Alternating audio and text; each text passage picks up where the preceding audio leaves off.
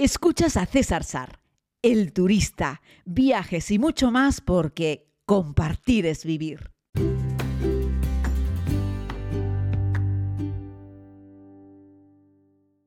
Saludos a todas y a todos, querida comunidad. Hoy les propongo que nos sumerjamos en el subcontinente indio. La India es un país con muchos festivales. Diría que el país de los festivales, casi todos religiosos. Claro, que tienen más de 35.000 dioses, aunque según que escrituras son más de 330 millones. Así que a poco que celebren unos centenares, pues todo el año de fiesta. Es habitual encontrarlos en cualquier lugar. En estos días estamos celebrando el Festival de Ganesh. Pues sí, así suena y muy fuerte y muy intenso uno de los festivales indios, concretamente este dedicado a, al cumpleaños de Ganesh, que tuve la oportunidad de filmarlo además para la segunda temporada de la serie. Fue, bueno, muy, muy, muy especial porque además... Eh, fue simplemente con una de las múltiples miles de carrozas que se arman, que ponen música encima de la carroza y va un grupo de personas detrás bailando. Es, el festival es masivo en el país pero se va celebrando ni siquiera por ciudad y por pueblo, sino por, por calle, ¿no? Entonces te puedes sumar a cualquiera de los grupos, que algunos no son demasiado numerosos, este con el que yo estaba tenía a lo mejor un centenar de personas, no más, pero van detrás de una carreta, tienen ahí la figura de Ganesh, van cantando, lanzando polvos, bailando, se lo van pasando en grande en ese festival de Ganesh. Y se me había ocurrido que podíamos hablar un poco sobre los principales festivales de la India, cuándo se producen, cómo son, cómo se pueden visitar, contarles mi, experiencia personal en, alguno de ellos, ¿no? Si hubiese que enumerarlos, el primero más famoso, más internacional además, es el Diwali, eh, conocido también como el Festival de las Luces, es uno de los festivales bueno, más significativos de la isla, se celebra entre octubre y noviembre y viene a marcar la victoria del bien sobre el mar. Eh, sobre el mal. Eh, durante esa celebración, pues la gente decora las casas, les pone luces, lámparas de arcilla, que las llaman dillas, y también se lanzan fuegos artificiales. ¿no? Las familias se juntan, comen dulces, se hacen regalos y también, por supuesto, rituales religiosos.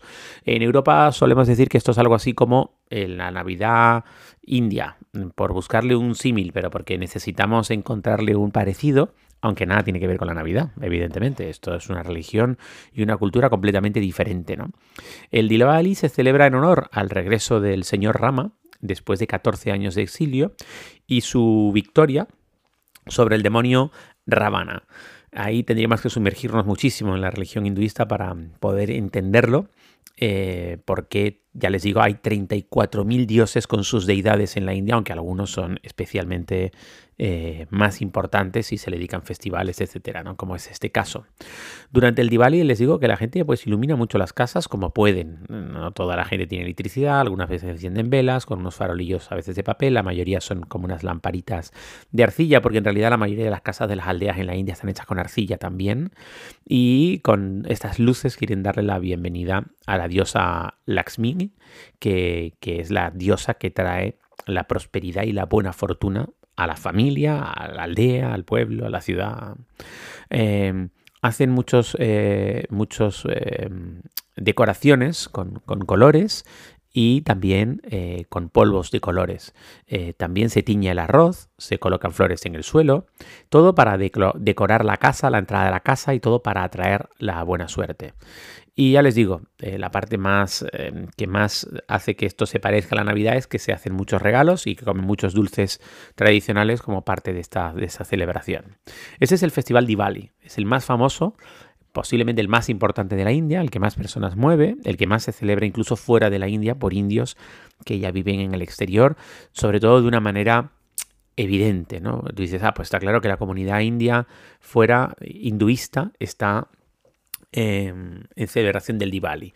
Es una celebración religiosa, hinduista. No todas las personas que viven en la India son hinduistas, eh, aunque prácticamente todos los hinduistas sí son indios. Prácticamente es raro encontrar una persona que, sea, que se haya reconvertido al hinduismo sin ser india.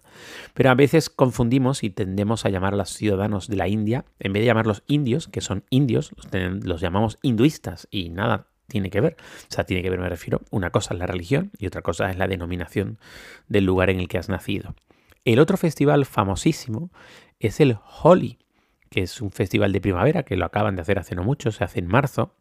Eh, este se lo conoce, si el, primero es el Festival de las Luces, a este se le conoce como el Festival de los Colores. Marca la llegada de la primavera y se lanzan polvos, eh, también mucha agua teñida con colores y celebran pues eh, un fiestón espectacular donde cantan, bailan tradicionales, canciones tradicionales y de nuevo comen mucho y comen muchos dulces especiales. Los indios tienen muchas categorías de dulces en función de la festividad, son unos golosos.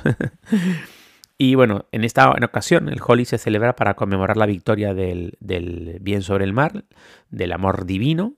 Y, y, bueno, estos polvos que se lanzan, que se llaman gulal, y el agua también teñida, hace que las calles estén completamente teñidas de colores, ¿no? Además eh, de este juego con, los colores, las personas pues cantan, bailan, eh, disfrutan de estos, de estos dulces. Luego les hablaré más detenidamente del Diwali y del Holi, ¿vale? Eh, el Holi también es conocido para romper las barreras sociales, ya que durante estas festividades las personas de las diferentes castas y clases sociales se unen y celebran todos juntos, ahí no hay diferencia. El tercero de los festivales más famosos y más seguidos de la India es el Navarati Durga Puga, que es un festival de nueve noches dedicado a la adoración de la diosa Durga. Eh, se celebra más o menos entre septiembre o octubre y cada noche se realizan bailes tradicionales llamados garbas o dandillas. En la zona de Bengala el festival se le conoce como Durga Puja y se celebra con mucho entusiasmo. ¿no? Y hacen unas estructuras temporales eh, eh, que se llaman pandals, que son muy bonitas, que albergan eh, estatuas de la diosa Durga. El otro festival, perdón, con respecto al, al Navarti Durga Purga, decir que, bueno, que es uno de los festivales más importantes, donde podemos encontrar un baile muy característico que tal vez lo hayas visto alguna vez en la televisión, donde muchísimas mujeres se reúnen y bailan en círculos mientras golpean unos palos de madera, ¿no? Eh, bueno, algunas veces se suman también los hombres a este baile tradicional y bueno, lo hacen para ahuyentar los malos espíritus. Luego el cuarto festival, que es con el que yo he comenzado aquí en este audio inicial hablándoles en el podcast, es el Festival de Ganesh, dedicado a Ganesh, a Ganesha, el dios de la sabiduría, y para remover los obstáculos. Se celebra de agosto a septiembre y durante este festival se adoran estatuas de Ganesha y se realizan procesiones, de ahí que yo estuviese detrás de una de esas carretas eh, mientras danzaban y hacían un fiestón espectacular. Eh, esas procesiones suelen terminar en el mar, pero también en ríos y en lagos y persiguen sumergir durante un momento las estatuas de Ganesha bajo el agua. Y ahí pues cantan y hacen rezos y ritos y, bueno, es, es, muy especial. Eh, también tienen un dulce típico de arroz em, o de trigo, pero relleno de coco y azúcar, que se come específicamente en esa festividad, ¿vale?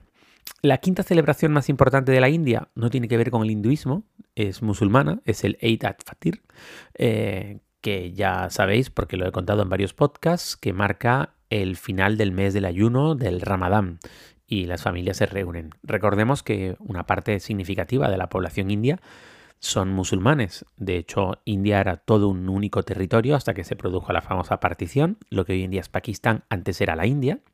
Y más o menos digamos que se repartieron el territorio. Los que estaban más al norte, musulmanes, se quedaron en Pakistán. De hecho, hubo muchos ciudadanos que estaban en lo que todavía hoy es India, que se trasladaron hacia Pakistán. Y algunos ciudadanos, mayoritariamente hinduistas, que estaban en lo que hoy es Pakistán, migraron hacia el sur, hacia la India. Eso fue un proceso duro, doloroso, del que podríamos hablar una vez si quieren, sobre la partición de la India y algunos libros muy interesantes. Murió muchísima gente, aunque también hubo alguna historia bonita, en el que las familias enteras abandonaban una casa y tenían asignada otra casa, más al norte, y esa familia del norte se iba a la casa, A por B, B por A, e intercambiaban casas.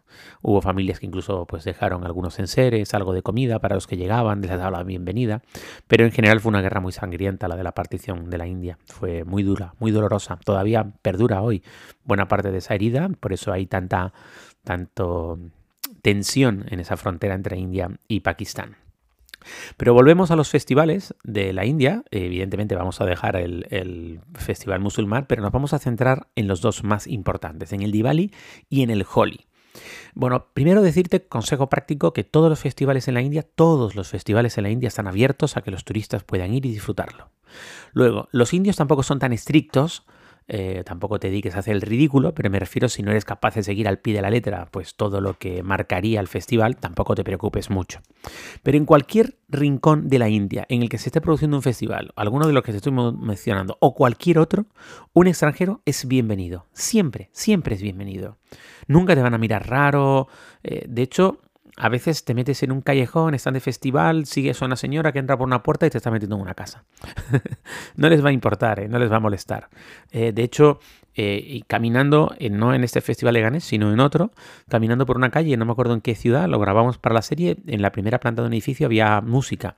Miramos para arriba y estaban montando una fiesta espectacular y en el callejón de al lado del edificio donde estaba esa música había más personas, vieron que estábamos mirando con curiosidad y acabamos dentro de la fiesta familiar y, y, nada, y comiendo mantequilla y, fruta y bailando y montamos una historia para la serie con eso algo que no estaba para nada previsto, pero simplemente que te encuentras caminando por la calle. Así son los indios, ¿eh? son muy, muy, muy hospitalarios.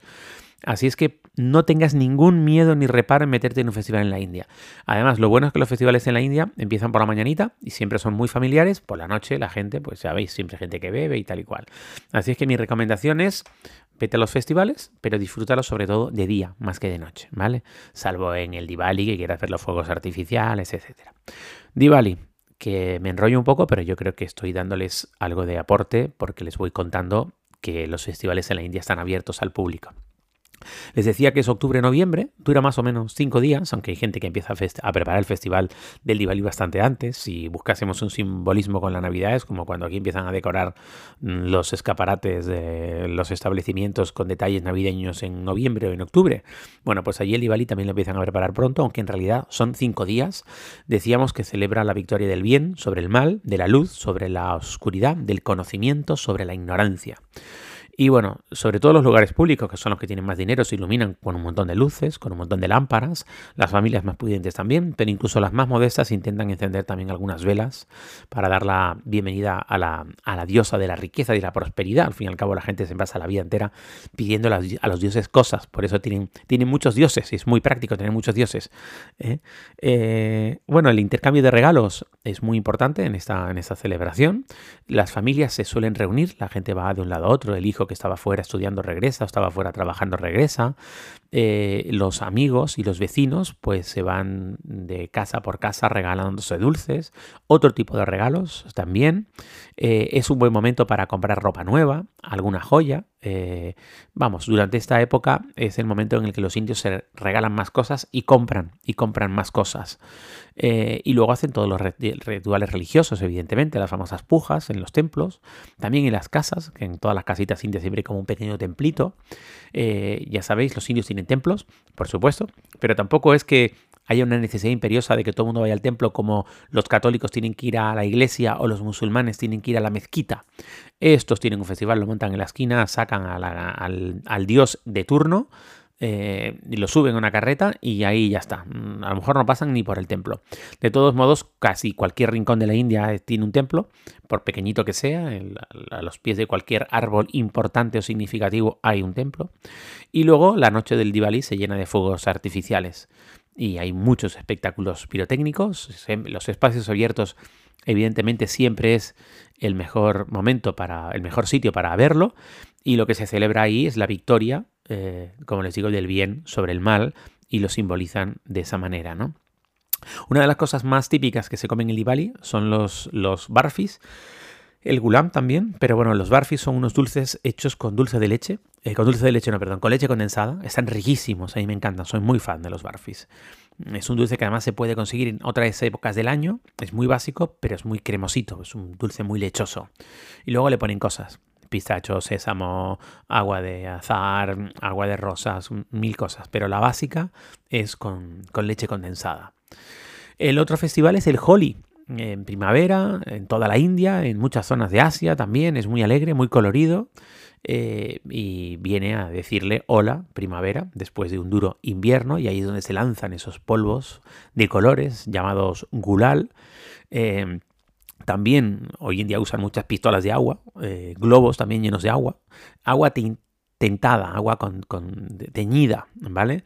Eh, originalmente los tintes eran tintes naturales, evidentemente, pero hoy en día hay de todo. Cuidado porque los indios son a veces poco, están poco formados en algunos lugares y usan cualquier cosa para darle color a un, a un agua para lanzar.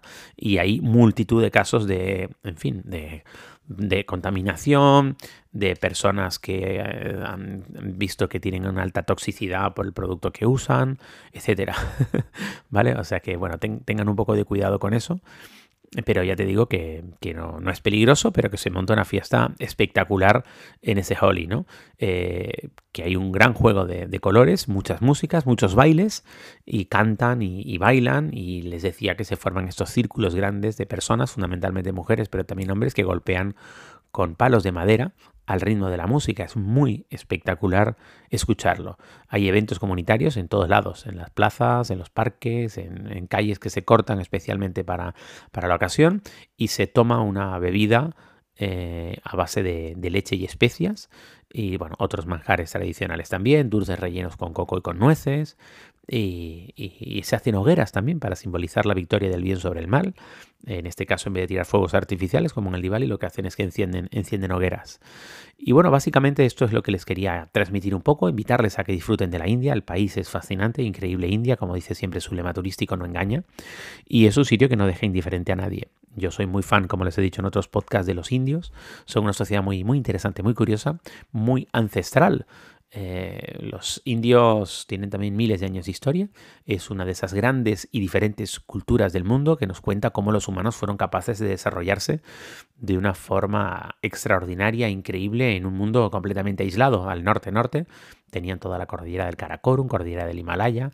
Así es que durante muchos años en esa zona del mundo no había tanto tránsito, tanta mezcla de humanos, porque no había muchos que se aventurasen a intentar pasar aquella cordillera montañosa. Así es que encontramos un reducto en el subcontinente indio de unos humanos que son completamente diferentes al resto, con una cultura completamente distinta eh, y muy interesante, que merece mucho la pena visitarla. Un abrazo grande, querida comunidad. Espero que estén muy bien y que algún día puedan disfrutar también de alguno de estos festivales indios. Háganlo sin miedo, pero con precaución, con los ojos bien abiertos. Pero si están en el hall y llévense unas gafas de buceo, porque los polvos se te meten en todos lados. Un abrazo grande. Gracias por escuchar este podcast. Puedes suscribirte si aún no lo has hecho, aquí mismo donde estás escuchando. Además puedes ver más contenidos en YouTube, Instagram y Facebook.